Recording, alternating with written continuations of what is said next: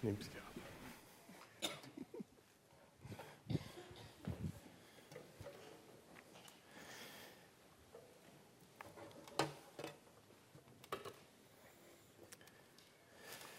Der Prophet Jesaja, der verkündete lange vor der Geburt Jesu Folgendes. Das Volk, das im Finstern wandelt, das sieht ein großes Licht. Hell strahlt es über diejenigen auf, die ohne Hoffnung sind. Du, Herr, machst Israel wieder zu einem großen Volk und schenkst ihnen überströmende Freude. Sie sind fröhlich wie nach einer erfolgreichen Ernte. Sie jubeln nach einem Sieg, wenn die Beute verteilt wird. So wie du Israels damals aus der Gewalt der Medianiter errettet hast, so befreist du sie dann von der schweren Last der Fremdherrschaft. Du zerbrichst, du zerbrichst die Peitsche, mit der sie zur Zwangsarbeit getrieben werden. Die Soldatenstiefel, die beim Marschieren so laut dröhnen, und alle blutverschmierten Kampfgewänder werden ins Feuer geworfen und verbrannt werden. Denn uns ist ein Kind geboren, ein Sohn ist uns geschenkt, er wird die Herrschaft übernehmen. Man nennt ihn wunderbarer Ratgeber, starker Gott, Vater der Ewigkeit, Friedensfürst würde er heißen. Er wird seine Herrschaft weit ausdehnen und dauerhaften Frieden bringen. Das Volk, das in der Finsternis wandelt, Soldatenstiefel, die dröhnen, das klingt so gar nicht weihnachtlich. Wenn von Finsternis und Dunkelheit hier geredet wird, dann geht es dabei nicht nur um lange Nächte, die man irgendwie aushalten muss. Ja, wenn, wenn es nur um trübe, frostige Wintertage gehen würde, dann könnten wir ja getrost jetzt abwinken und sagen, das geht vorüber. Seit der Wintersonnenwende vor drei Tagen werden auch unsere Tage wieder länger und heller und bald werden wir wieder die warmen Sommerabende zu Hause draußen auf der Terrasse genießen können. Es ist nicht mehr lange hin. Nein, Jesaja meinte schon damals, die Finsternisse dieser Welt, die bis heute unsere Hoffnung auf eine friedliche Zukunft und auf ein besseres Leben rauben wollen und uns immer wieder zu schaffen machen. Es toben auf der Erde immer irgendwo grausame Kriege. Auseinandersetzungen finden wir in unserer Nachbarschaft, in den eigenen Familien, eigentlich überall. Die ungerechte Verteilung von Rohstoffen, Wasser, Lebensmittel, Reichtum zeigen uns, dass so vieles in Schieflage geraten ist und Menschen in Finsternis wohnen müssen. In unserem Land gibt es so viele Menschen, die Arbeit haben, so viele wie schon seit Jahrzehnten nicht mehr und können doch von ihrem Lohn nur schlecht leben. Sie sind ohne Hoffnung. Die aktuellen politisch-gesellschaftlichen Auseinandersetzungen, die zeigen, wie manche erfüllt sind von Hass und Gewalt in den Köpfen und Herzen, gepaart und geschürt von Resignation und Frust, wie düster. Und wie viel Leid, Last, Leiden und so liegen auch auf unseren Herzen wie viel Kummer und Sorge, wie viel Einsamkeit und Enttäuschung, wie viel Scheitern und Schuld, kurz, wie viel Finsternis bringe ich gerade mit. Jesaja hat das damals in einem einen Satz einfach so zusammengefasst. Das Volk, das im Finstern wandelt. Und wir können heute, wo der Text für diesen Gottesdienst vorgeschlagen ist, ihn nicht einfach übergehen oder die Aussagen einfach verdrängen. Gerade nicht zu Weihnachten, denn die Finsternis ist ja da. Und gerade an Heiligabend, gerade in der heiligen Nacht wird sie bewusst in den Blick genommen. Weil, ja, weil eben auch von dem anderen gesprochen wird. Von dem Licht, das alle Dunkelheit vertreibt, wird an diesem Abend in der heiligen Nacht gesprochen und gesungen. Und schon Jesaja, viele Jahrhundert Jahre vor der Geburt von Jesus, überbringt dem Volk in der Finsternis eine frohe Botschaft, die wir heute hören. Mitten in die real erfahrbare Finsternis leuchtet eine ganz andere Realität, nämlich die Realität von Gott. Er prophezeit den Moment, in dem wie in einem dunklen Raum eine Kerze entzündet und alle Dunkelheit vertrieben wird und sei es noch so finster. es auch für Menschen in ihrem Leben, in ihren Herzen so erfahrbar sein wird. Dem Volk, das in Finsternis wohnt ohne Hoffnung, wird eine verlockende und zugleich unglaubliche Botschaft von der entwaffnenden Geburt eines königlichen Kindes übermittelt. Die Geburt eines königlichen Kindes. Auch in diesem Jahr gab es in England nicht nur eine prachtvolle royale Hochzeit zu feiern, sondern auch die Geburt eines königlichen Nachwuchses zu verkündigen. Die Rede ist von His Royal Highness Prince Louis Arthur Charles of Cambridge, der am 23. April diesen Jahres wie folgt in London angekündigt wurde. Wir sehen jetzt gleich Dutzende royaler Fans, wie sie voller Spannung, Hoffnung und Vorfreude vor dem Krankenhaus dort warten, zusammen mit ebenso vielen Medienvertretern aus aller Welt.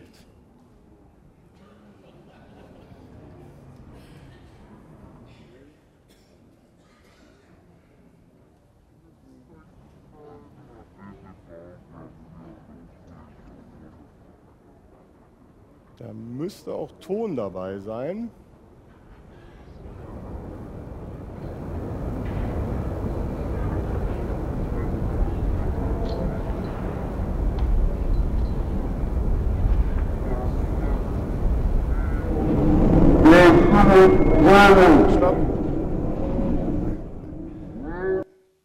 Du musst es doch über den VLC-Player abspielen, weil so ist es zu langsam.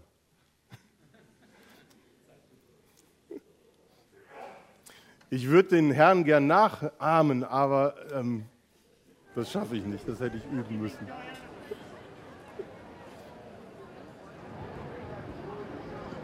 Genau.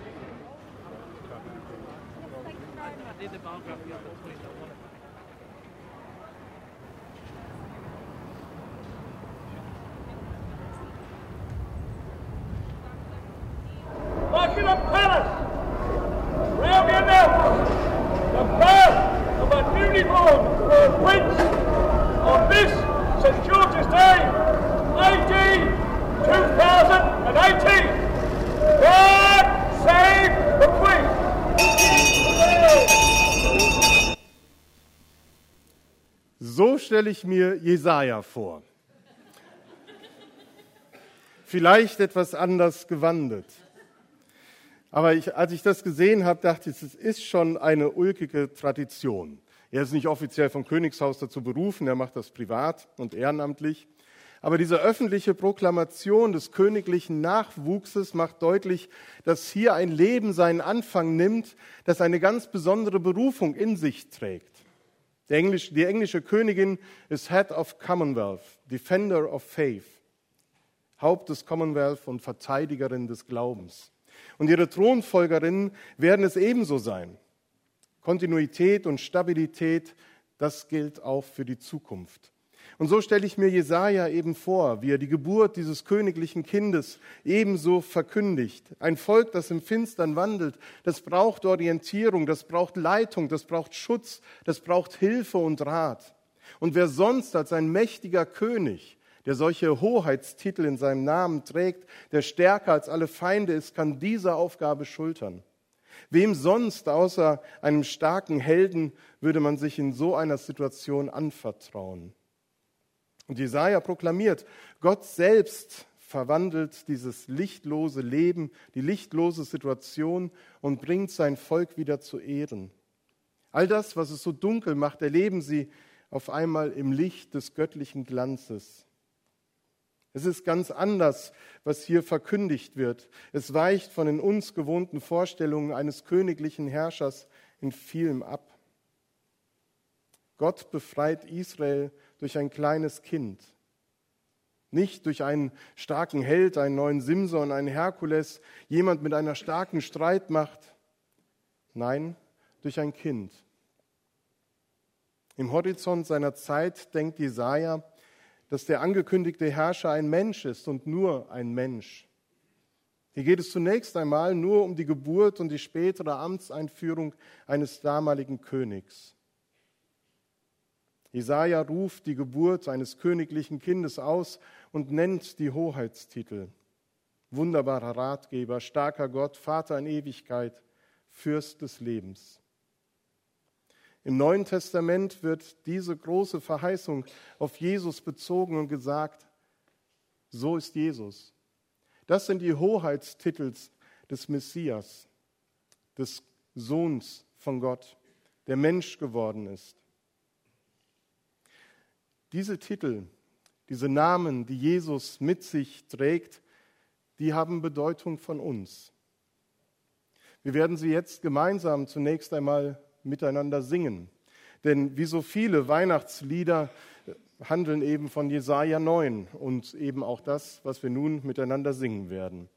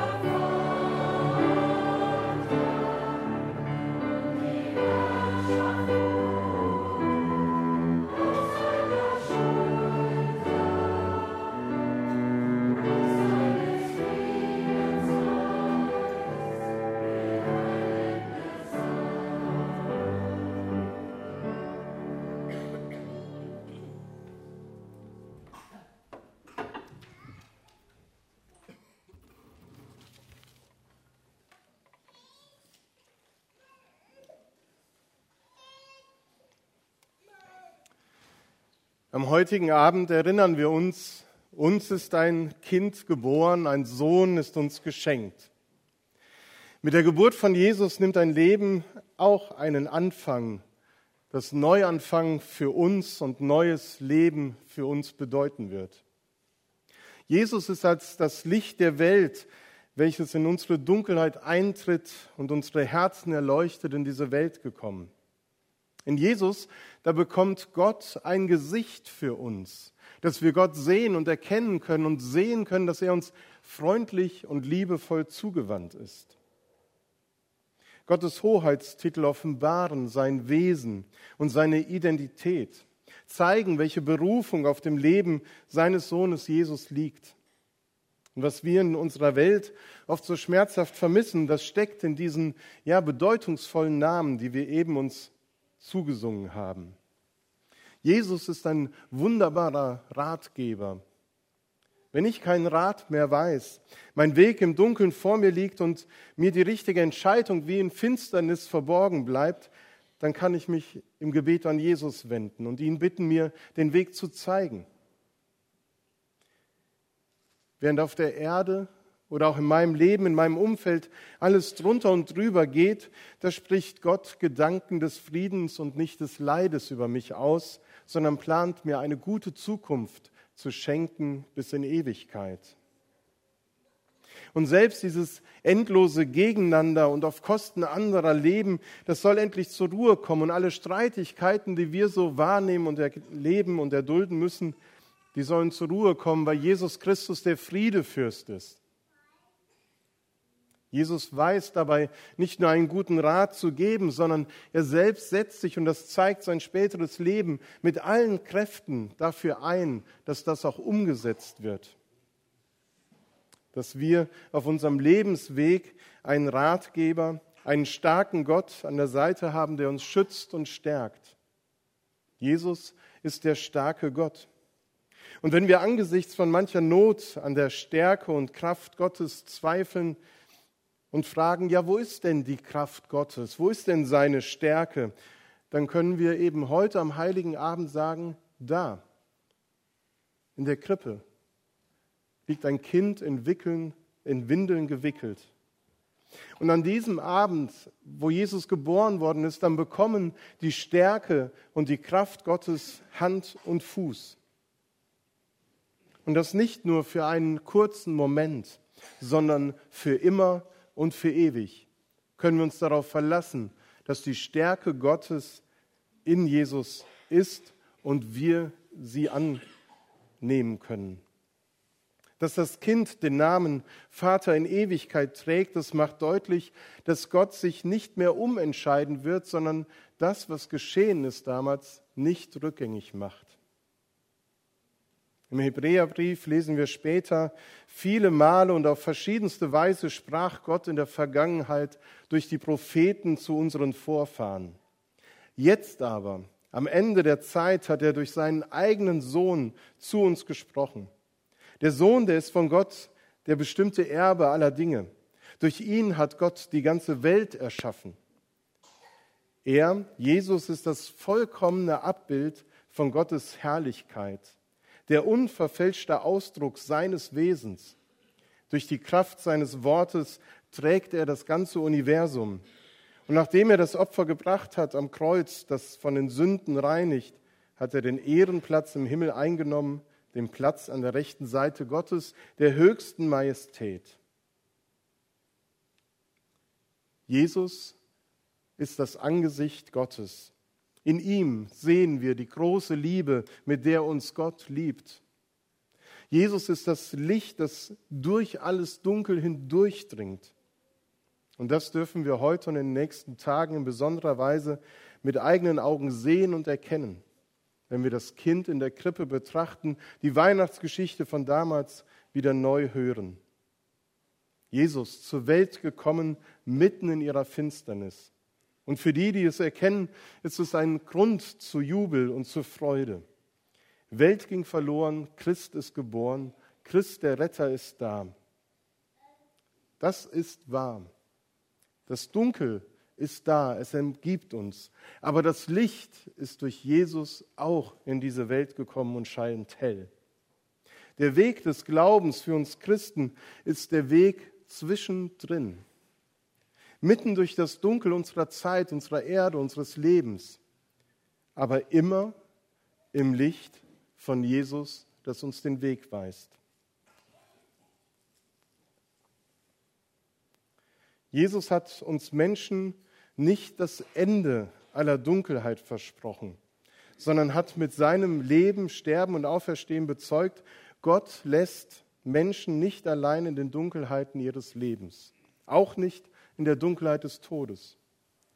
Gott schenkt uns Vergebung und den Frieden mit ihm, sodass wir in seiner Nähe und Liebe geborgen für Frieden, Recht und Gerechtigkeit in unserer Welt, in unseren Beziehungen eintreten können, die wir leben. Dieses Weihnachtslicht erschließt sich in dieser Welt nur im Zusammenklang von Krippe und Kreuz. In diesem Zusammenhang aber ist dieses Licht oder wird dieses Licht alle Dunkelheiten dieser Welt auslöschen und erhellen. Christen sind Menschen, die nicht weniger Dunkel in ihrem Leben durchschreiten müssen. Aber sie dürfen durch das Dunkel hindurchschauen auf Jesus Christus, den Sohn Gottes, der als Licht in diese Welt gekommen ist. Und dürfen selber zu solchen Menschen werden, die Lichter in dieser Welt anzünden werden. Amen. Wir hören auf ein Musikstück und